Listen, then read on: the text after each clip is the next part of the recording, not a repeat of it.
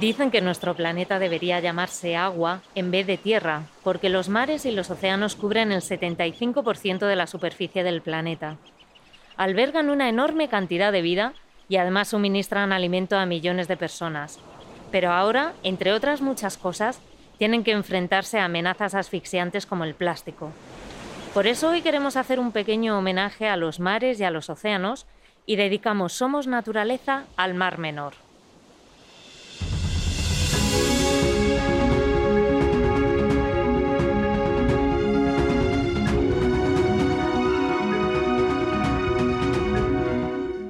Somos Naturaleza, el podcast de WWF para quienes pensamos, sentimos y cuidamos el planeta. ¿Nos acompañas? El Mar Menor es famoso por ser un lugar de veraneo, pero ahora lo es porque se ha convertido en una sopa verde, como denunciamos hace unos años con la organización murciana ANSE. Y precisamente hasta Murcia nos vamos porque allí está nuestro compañero Óscar Esparza, del programa de océanos de WWF España. Bienvenido, Oscar. Hola, Maya, ¿qué tal estáis? Estamos muy bien. Bueno, no estoy sola, ¿eh? Están aquí Marta, Coral, Álvaro y Eva en el control. O sea que nada, te saludan todos. Hola, Oscar. Hola. muy grande a todas. Hola, ¿qué tal por Murcia? Pues Oscar, cuéntanos qué es lo que hace especial al Mar Menor. Bueno, pues eh, son muchas cosas las que hacen especial al Mar Menor. O sea, desde su singularidad y su importancia ambiental hasta toda la historia que, ha compartido en, esta zona del Levante, ¿no? El Mar Menor em, empezó, no sé si queréis que me remonte un poco a los orígenes de, qué es lo que es, para entender un poco dónde estamos ahora y hacer un, un, sobrevuelo por la historia del Mar Menor hasta llegar al problema, ¿no? al colapso ecológico que ha producido esta sopa verde, como, como has llamado. El Mar Menor, pues eh, digamos que empezó a formarse hace unos 10 millones de años y era una bahía enorme que cubría desde la zona de Cabo de Palos hasta el límite con Alicante, de la zona del Mojón, y era una bahía que estaba abierta, abierta al mar.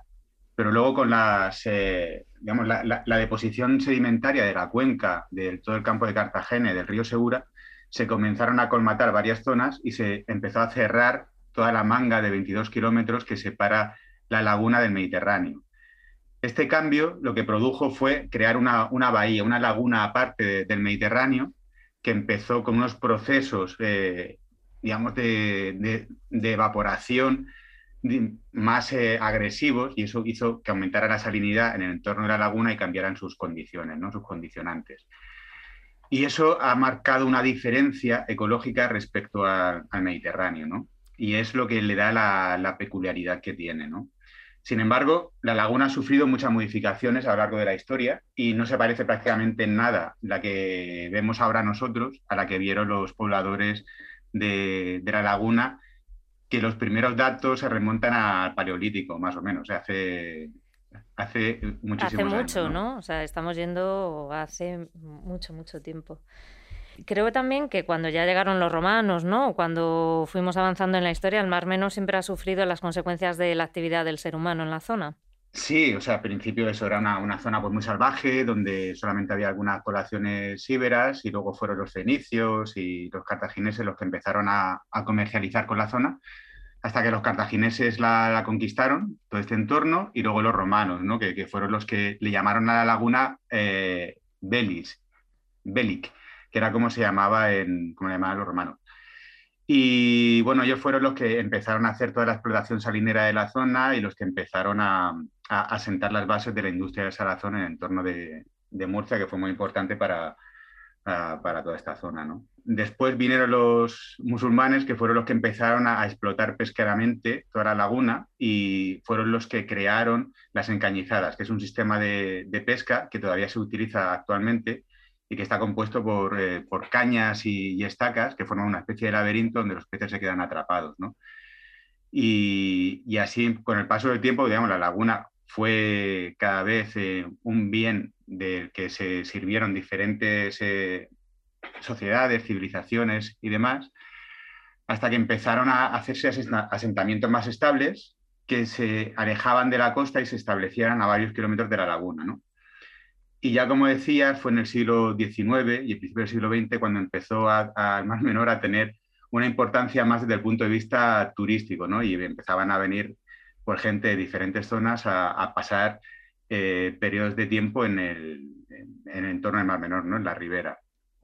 Y fue un poco el detonante del cambio real que, que sufrió ya en, el siglo XX, ¿no? con, el, con el boom urbanístico de, los años 50, 60, 70 y luego todo el cambio agrícola ¿no? de la zona.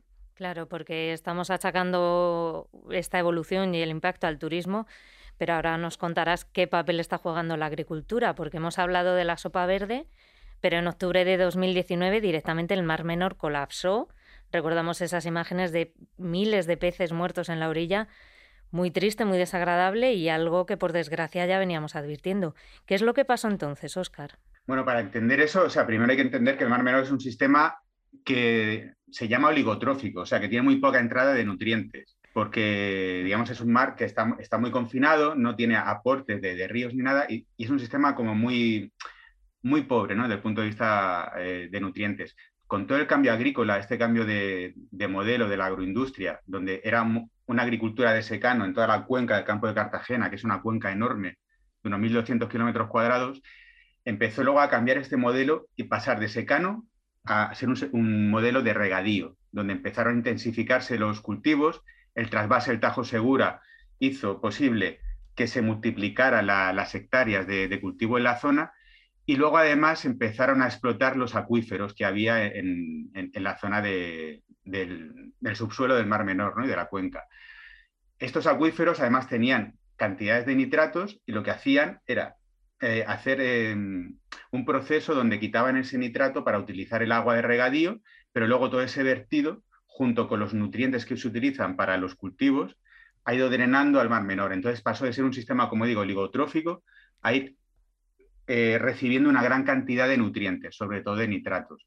Y esto fue cambiando las condiciones que tenía, ¿no? Tanto de, eh, no solamente de salinidad, que que también se ven afectadas, sino eh, las condiciones únicas que tenía el Mar Menor, donde había un ecosistema que, estaba muy bien preservado y que era también un ecosistema muy rico y muy productivo, que ha sido el motivo por el que esté protegida por diversas figuras de protección. ¿no? Y digamos que todos estos cambios, al final, los sistemas ecológicos tienden a tener, bueno, tienen mecanismos de amortiguación que permiten eh, pues eso, amortiguar estos cambios y, digamos, eh, hacer que se encuentren más o menos saludables, pero hay un momento que si se pasa un punto crítico, el ecosistema colapsa, ¿no? Y eso fue lo que pasó en el 2016, donde el sistema ya no pudo soportar más estos cambios a partir de los mecanismos que tiene interno y directamente se, produjo un, se produjo un episodio de, anoxia que mató al 85% de, del ventos de, la laguna, ¿no? Y eso fue el, digamos, el, cambio, ¿no? El punto de no retorno del colapso ecosistémico del Mar Menor. No, es que desde luego lo fue, porque las imágenes eran muy, muy impactantes. No sé si Coral, Marta o, o Álvaro tenéis algo que comentar, si recordáis aquello. Sí, yo, yo, yo tengo una duda, porque eh, las imágenes eran impactantes, pero que, o sea, yo sé que a ti te gusta bucear y, seguramente que te hayas metido en, el mar menor arriesgando tu integridad física para, para, ver cómo estaba. ¿Qué cosas te encontrabas por ahí, por ahí flotando? O qué cosas, o sea, ya sabemos que es una sopa verde y el color me imagino que será verde, pero ¿qué cosas había por ahí? Es que me imagino como un gran retrete, eso. Bueno, eh, o sea, lo que pasó en el 2016 fue eso, la desaparición del 85% del ventos, pero luego del 2016 al 2019 hubo un proceso de restauración natural. O sea, poquito a poco empezó a haber un aumento del pH y, se fue recuperando un poquito la, laguna. Y en el 2019 fue cuando pasó la Dana, que me imagino que es el evento al que os referís, cuando hubo la mortalidad masiva de peces, ¿no? Que hay de repente pues, una, una lluvia torrencial y debido también a, la modificación que ha habido de toda la zona por la presión urbanística, donde se ha sellado todo el suelo y digamos, se han alterado todos los cauces de drenaje naturales, pues se, entró una tromba masiva de agua y eso produjo que la diferencia de densidad del agua dulce con la calidad de la laguna hizo como una, como una, como una escalera mecánica, como una rueda, donde se produjo una nube de anoxia que fue barriendo el Mar Menor de, sur a norte, de la entrada del Albujón hacia el norte, y esa nube de anoxia era como una nube de, CO2, ¿no? imagínate que te viene, estás ahí en el, estudio y te viene pues una, un gas tóxico que no puedes respirar. Al final lo que hicieron los peces... Nos has asustado. Fueron los peces lo que hicieron fue saltar, hicieron balconing, pero al revés. Saltaron de, del agua a la playa y se produjo una mortalidad demasiada porque no podían respirar, estaban ahogándose. Y entonces hubo toneladas de peces muertos en, en la orilla. O sea, el Mar Menor, cuando yo lo conocí, pues ya estaba, digamos, ya afectado por el cambio, porque hicieron en la apertura del canal del Estacio, que es una apertura artificial que hicieron para comunicar los barcos entre el Mediterráneo y el Mar Menor, y eso alteró las características, entraron también algas invasoras como la caulerpa, pero cuando buceabas ahí o cuando te bañabas, pues eh, era lo... Yo me acuerdo de comer berberechos directamente, meter la mano, comerlos, y luego pues eh, eran aguas súper transparentes, porque además el agua llega hasta el fondo, son 7 metros máximo de profundidad, y luego jugar con los caballitos, o sea, los caballitos de mar se jugaban contigo, tú te acercabas a, ellos y, los pobrecillos eran tan ingenuos que se acercaban a, las personas a jugar y te ponían en los dedos. La gente se los llevaba de recuerdo y, eso pues poco a poco ha ido también alterando a los caballitos. En el 2014 estuvimos allí precisamente con Anse y, nos alegró ver cómo había un montón de caballitos de nuevo en el Mar Menor y además habían adquirido un comportamiento diferente, que huían de las personas, ¿no? lo cual nos alegró mucho. luego pasó... que la gente se llevaba los caballitos de mar. Sí, luego los metías en un cubo y los secabas y te los llevaban. Claro. Ahí va. Oscar, en este punto igual cabe recordar que, tú no eres muy mayor, o sea, no, no, tampoco es que seas un chaval, pero no, te ofenda, digo, porque como hablas de cuando eras joven, ¿no? que todavía lo eres, eh, estamos hablando de una persona que tiene 40 años, ¿no? Entonces, para que nos hagamos una idea de que no hace tanto, ¿no? Em, el Mar Menor pues tenía este ecosistema tan, estos animales tan, tan, tan increíbles, que por cierto me he quedado loca con lo de que cojas un caballito, te lo lleves a casa y lo diseques, ¿no? O sea, es algo que escapa a mi... Es que eso es demencial. Sí, esto era los... Bueno, yo cuando era pequeño era los 80 y cuando íbamos para allá, ¿no? Y, la verdad que tampoco había mucha conciencia ambiental, empezaba a haber conciencia ambiental. Habían ya ONGs como BPF, como ANSE, como Greenpeace, que hacían ahí un trabajo encomiable, pero no se tenía en cuenta, ¿no? De hecho, toda la, todo lo que íbamos diciendo, las ONGs, ha sido algo que aquí en Murcia siempre, siempre decían, eh, se reían un poco de los ecologistas, ¿no? Como que, que era algo que, es como el, mito este de Cassandra, ¿no? Que, que, que, la gente decía una predicción y luego nadie le hacía caso, ¿no? Hasta que pasaba, porque la gente se le olvidaba lo que decía. Porque los ecologistas era igual. Era algo que se venía advirtiendo, de hecho hay artículos de prensa de los años 80 donde se advierte de que el cambio de usos en el, en el Mar Menor puede terminar, terminar produciendo un colapso en la laguna, pero como ha tenido unos mecanismos homeostáticos y de, regulación muy buenos, pues la gente al final se pensaba que esto nunca podía pasar, ¿no? Y, no lo querían ver, hasta que al final ha pasado, ¿no? Y, la verdad que, que, poco se está hablando de, lo que ha pasado para, la, repercusión que tiene, ¿no? Y las lecciones que se pueden extraer de una mala gestión del territorio como se ha hecho aquí. Oscar, y querría saber si, tú me puedes decir qué tendría que pasar para que la, el Mar Menor, la laguna, se fuera recuperando y cuánto tiempo tardaría. Pues no se sabe, porque esto ahora mismo es algo mm, o sea, muy nuevo ¿no? de lo, que ha pasado. Lo que sí sabemos es que si queremos cambiar la dinámica para que, para que se pueda recuperar la, laguna, habría que hacer un, cambio en el modelo de gestión del territorio. Y eso es lo, principal. O sea, lo primero sería disminuir la superficie de regadío para disminuir los vertidos de los nitratos. Luego, algo súper importante que parece muy obvio, pero que no lo es tanto, es la aplicación y el cumplimiento de las leyes. Aunque parezca mentira, tenemos un marco legal que se saltan a la torera desde los, gestores mismos hasta los usuarios, ¿no? Aquí el problema ha sido un, uso muy intensivo y de, la agricultura, uno de los problemas, ¿no? También el urbanismo y demás. De hecho, a principios de mayo de este año, 2021, la Fiscalía Superior de la Región de Murcia ha decidido llevar a los tribunales a la Consejería de Medio Ambiente de aquí de la región, precisamente para obligar a abrir expedientes de responsabilidad ambiental a las 10 grandes empresas del sector agrícola que causan los daños al mar menor con sus vertidos, ¿no? O sea, esto también que, ellos mismos están llevando a juicio porque es alguien, algo que, nadie quiere poner cascabel al gato, ¿no? Sin embargo, es súper importante porque, como digo, la, afección no es solamente ambiental, o sea, estás afectando a una zona que está protegida por figuras internacionales como Ramsar, como el Convenio de Barcelona, pues Cepín de Red Natura, es paisaje protegido, sino también estás afectando a las formas de vivir de un montón de gente que viven directamente de la pesca o del turismo y que también tiene un enorme interés desde el punto de vista paisajístico y, cultural e histórico, ¿no? Hmm. Y el daño que está produciendo, pues ahora mismo yo creo que es incalculable. Entonces, las soluciones, pues pasan, pues como digo, por reducir, eh, cambiar la gestión del territorio, aplicar las leyes y luego también utilizar a la naturaleza como tu aliado, ¿no? Los humedales que rodean también al Mar Menor han ido desapareciendo y quedan algunos muy pequeñitos.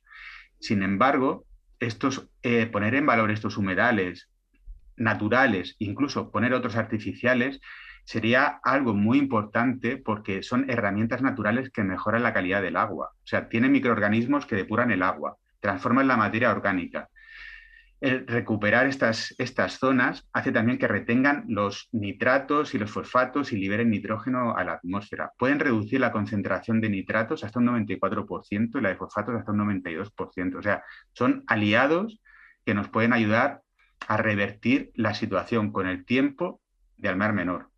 Lo que hay que hacer, sobre todo, es dirigir las, las soluciones a las causas y no a los impactos, ¿no? No las medidas de mitigación, eso puede ayudar pero hay que atacar las causas que están produciendo todo este, este daño en el Mar Menor. Y todo este trabajo que hacemos en el Mar Menor no lo hacemos solos, ¿no? Eh, llevamos muchos años trabajando con ANSE, que es una organización que has mencionado antes, que son de las que llevan sobre el terreno muchísimo tiempo. Ahora mismo, así una pincelada de lo que estamos haciendo con ellos, Oscar.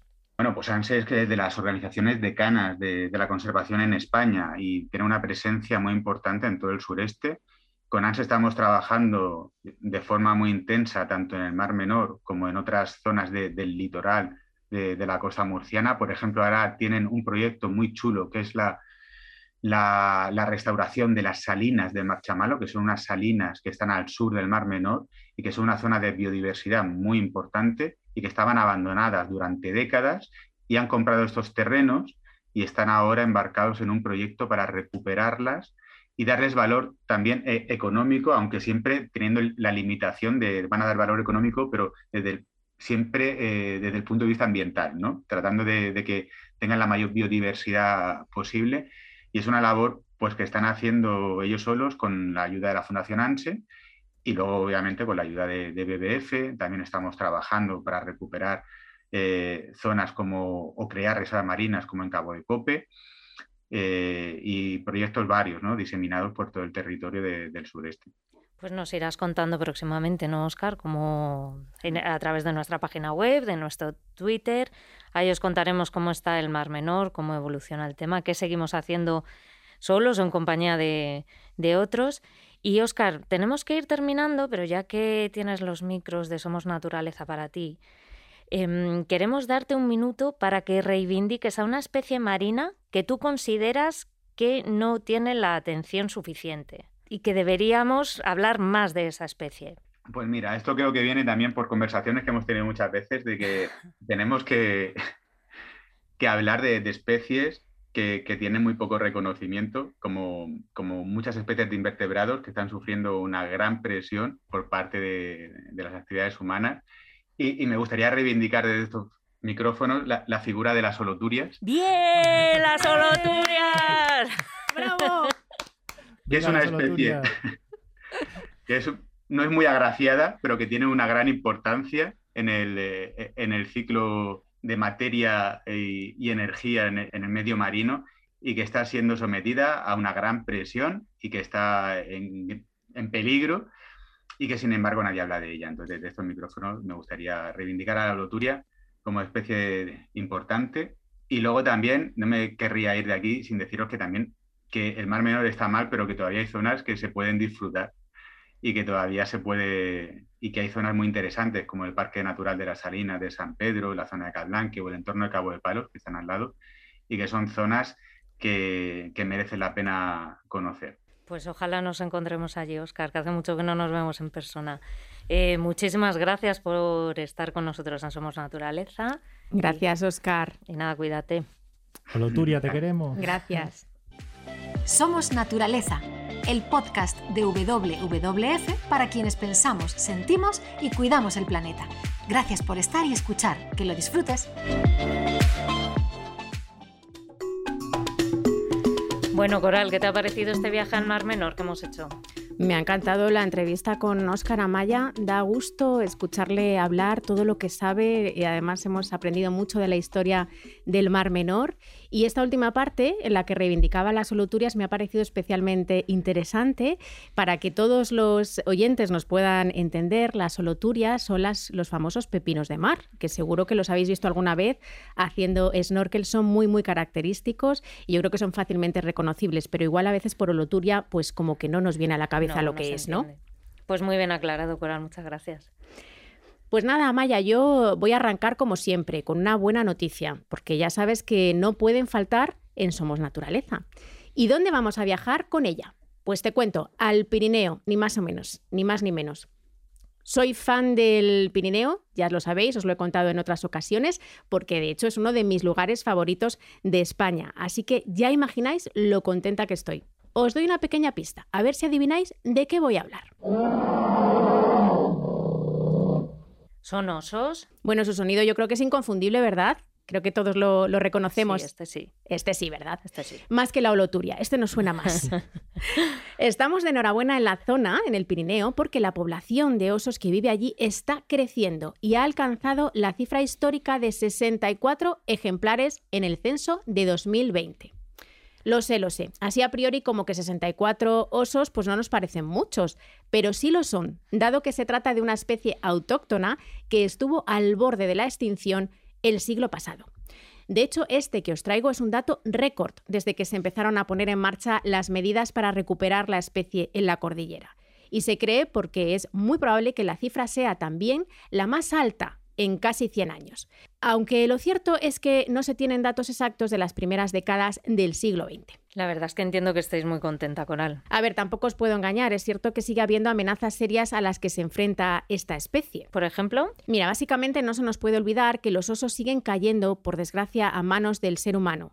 Seguro que aún tenemos en la memoria el sonado caso del oso cachou, que fue envenenado, o de la osa sarusé, que fue abatida a disparos. Pero nosotros seguimos trabajando a diario para combatir estas amenazas y lo haremos con esta y otras especies en toda Europa porque estamos convencidos de que la coexistencia con estos grandes carnívoros es viable.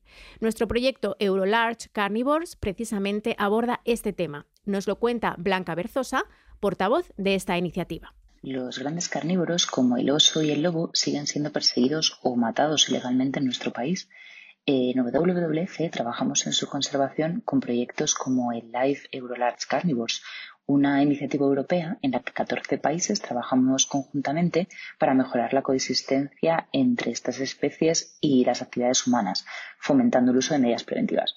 el objetivo es minimizar el conflicto, reduciendo los daños y así mejorar la conservación de las especies. Y ahora ya voy con otro tema que nos preocupa también especialmente. Os cuento, como sabéis, los bosques están desapareciendo a un ritmo alarmante. ¿Qué está ocurriendo?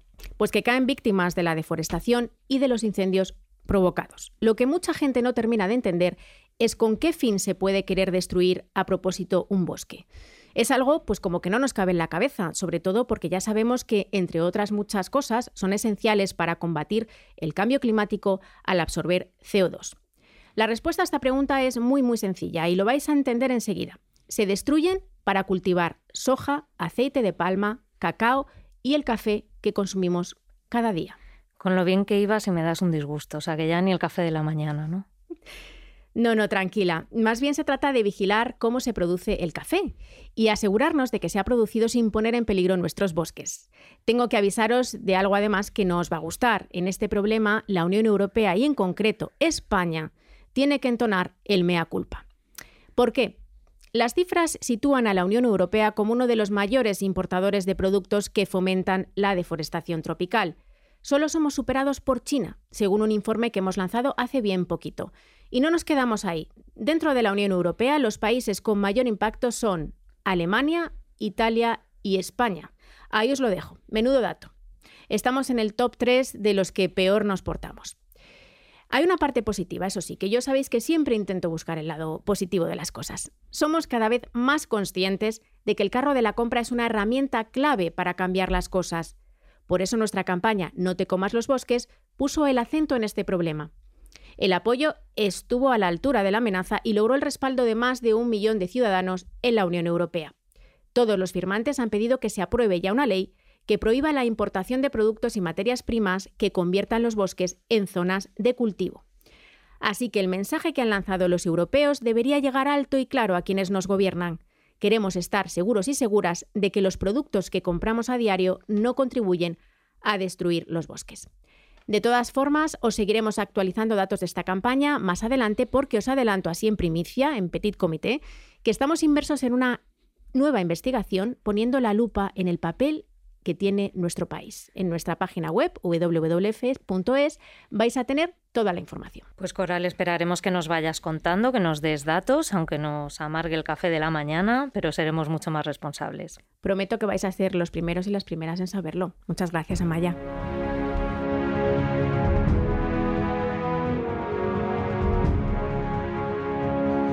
Marta, ¿qué tal? Eres de interior como yo, pero sé que te gusta mucho el mar y que te gusta leer cosas curiosas sobre el mar. Pues sí, pues sí, la verdad es que yo soy muy de mar. Y bueno, hace poco leí un artículo muy interesante en National Geographic sobre la holoturia. Que no. Ojalá. Pues nos lo has colado. que no, que no sabes la holoturia. Que este es un pequeño. Un Pues ahora hablas de la Oscar, te echamos de holoturia, menos. Eh, no, no, en realidad fue sobre un animal bastante más conocido que animales, que son las ballenas. ¿Vale? Las ballenas. Es que, eh, bueno, pues a ver, seguro que hay cosas muy interesantes sobre las no- holoturias, pero bueno, hijo, pues al final las ballenas le quitan un poco de protagonismo, ¿no? Y bueno, a lo que voy, que, mm, que leí un artículo muy interesante en National Geographic sobre eh, los cantos de las ballenas. Eh, ¿Qué es lo más especial que, que os podría destacar?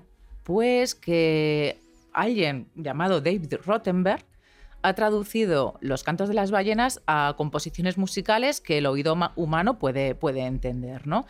La verdad es que en el artículo explican cómo lo han hecho. Yo lo he leído, os lo prometo, varias veces y no sé si es que no me entero o qué, pero no he sido capaz de entenderlo exactamente, pero sí que os digo que el resultado es maravilloso y que lo vamos a escuchar ahora mismo, ¿no?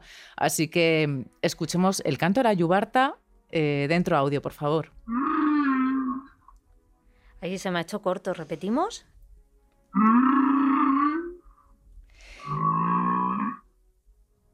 Y ahora lo escuchamos otra vez, pero esta vez vamos a escucharlo con la traducción de David Rottenberg a sonido de música.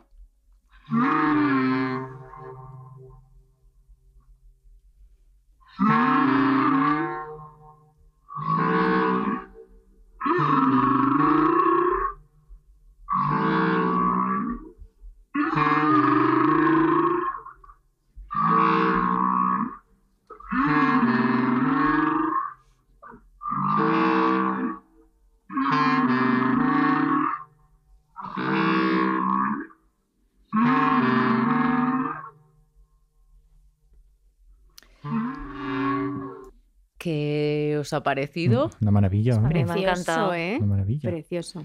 Qué cosa tan curiosa. Ya os decía que os iba a gustar esta noticia. Y bueno, aquí os hemos puesto unos segundos, pero los cantos de las ballenas jorobadas, eh, la yubarta, que es otra manera de llamarla, suelen durar de 5 a 30 minutos. Incluso por lo que he leído en la noticia, eh, una ballena puede repetir una canción durante maratones que pueden ser de hasta 22 horas. Ríete tú de las raves. Eh, Las echamos de menos. las echamos de menos. De sí. los DJs de Ibiza, ¿no? Que están ahí. Entre toda otras la muchas cosas. Ay, sí. Pues nada, en realidad eh, esta noticia nos ha parecido especialmente interesante porque, bueno, yo personalmente y seguro que mis compañeras también y por supuesto Oscar también eh, saben que, que las ballenas pues se comunican a través de sonidos, ¿no? Lo que nunca habíamos escuchado es eh, cómo sonaba al oído humano, digamos, ¿no? Y, y cuán importantes son, son estos sonidos que, que emiten las ballenas porque eh, de hecho se comunican, como os comentaba, a través de, de estos cantos. Y por eso mismo, desde WWF mm, advertimos que, que, bueno, que los impactos que pueden tener sobre esta especie, las prospecciones petrolíferas, por ejemplo, ¿no? Bueno, bueno, eh, Marta, eh, bueno, méteme el relámpago, Eva, porfa. Porque es que es- esto ya me, ya me, ya me estaba cabreando mucho porque no solamente las, las prospecciones petrolíferas, sino también eh, los yates, los barcos de recreo, las fiestecitas, los coctelcillos en mitad del mar, etcétera. Todo esto está perjudicando mucho a, a las ballenas, y no solamente a las ballenas, sino también a todos aquellos cetáceos y animales que se, que se comunican a través de los sonidos. Eh, se chocan, mueren, se despistan, tienen problemas de reproducción. O sea, que, que, la conclusión es que si seguimos saliendo al mar abierto a tomar el solecito con nuestro barco, lo llenamos todo de barcos, eh, de yates y de etcétera, pues eh, lo que va a pasar es que mm, más tarde, o sea, más temprano que tarde, eh, nos vamos a quedar sin ballenas o van a estar muy heridas o cada vez van a estar peor, o ballenas, delfines y lo que sea. Es que, es que a veces me, yo me cabreo muy fácilmente, pero es que a veces que me lo ponéis tan a huevo que es que tengo que saltar. Yo lo siento mucho, soy el azote de la naturaleza, pero es que tengo que saltar. Anda, Marta, continúa, a ver si se me pasa un poco esto. La verdad es que tienes toda la razón, Álvaro, porque yo estoy hablando de prospecciones petrolíferas porque desde WWF especialmente hemos hecho campañas para evitar este tipo de, prospecciones, especialmente en Canarias, donde hay una gran cantidad de, estos cetáceos, ¿no?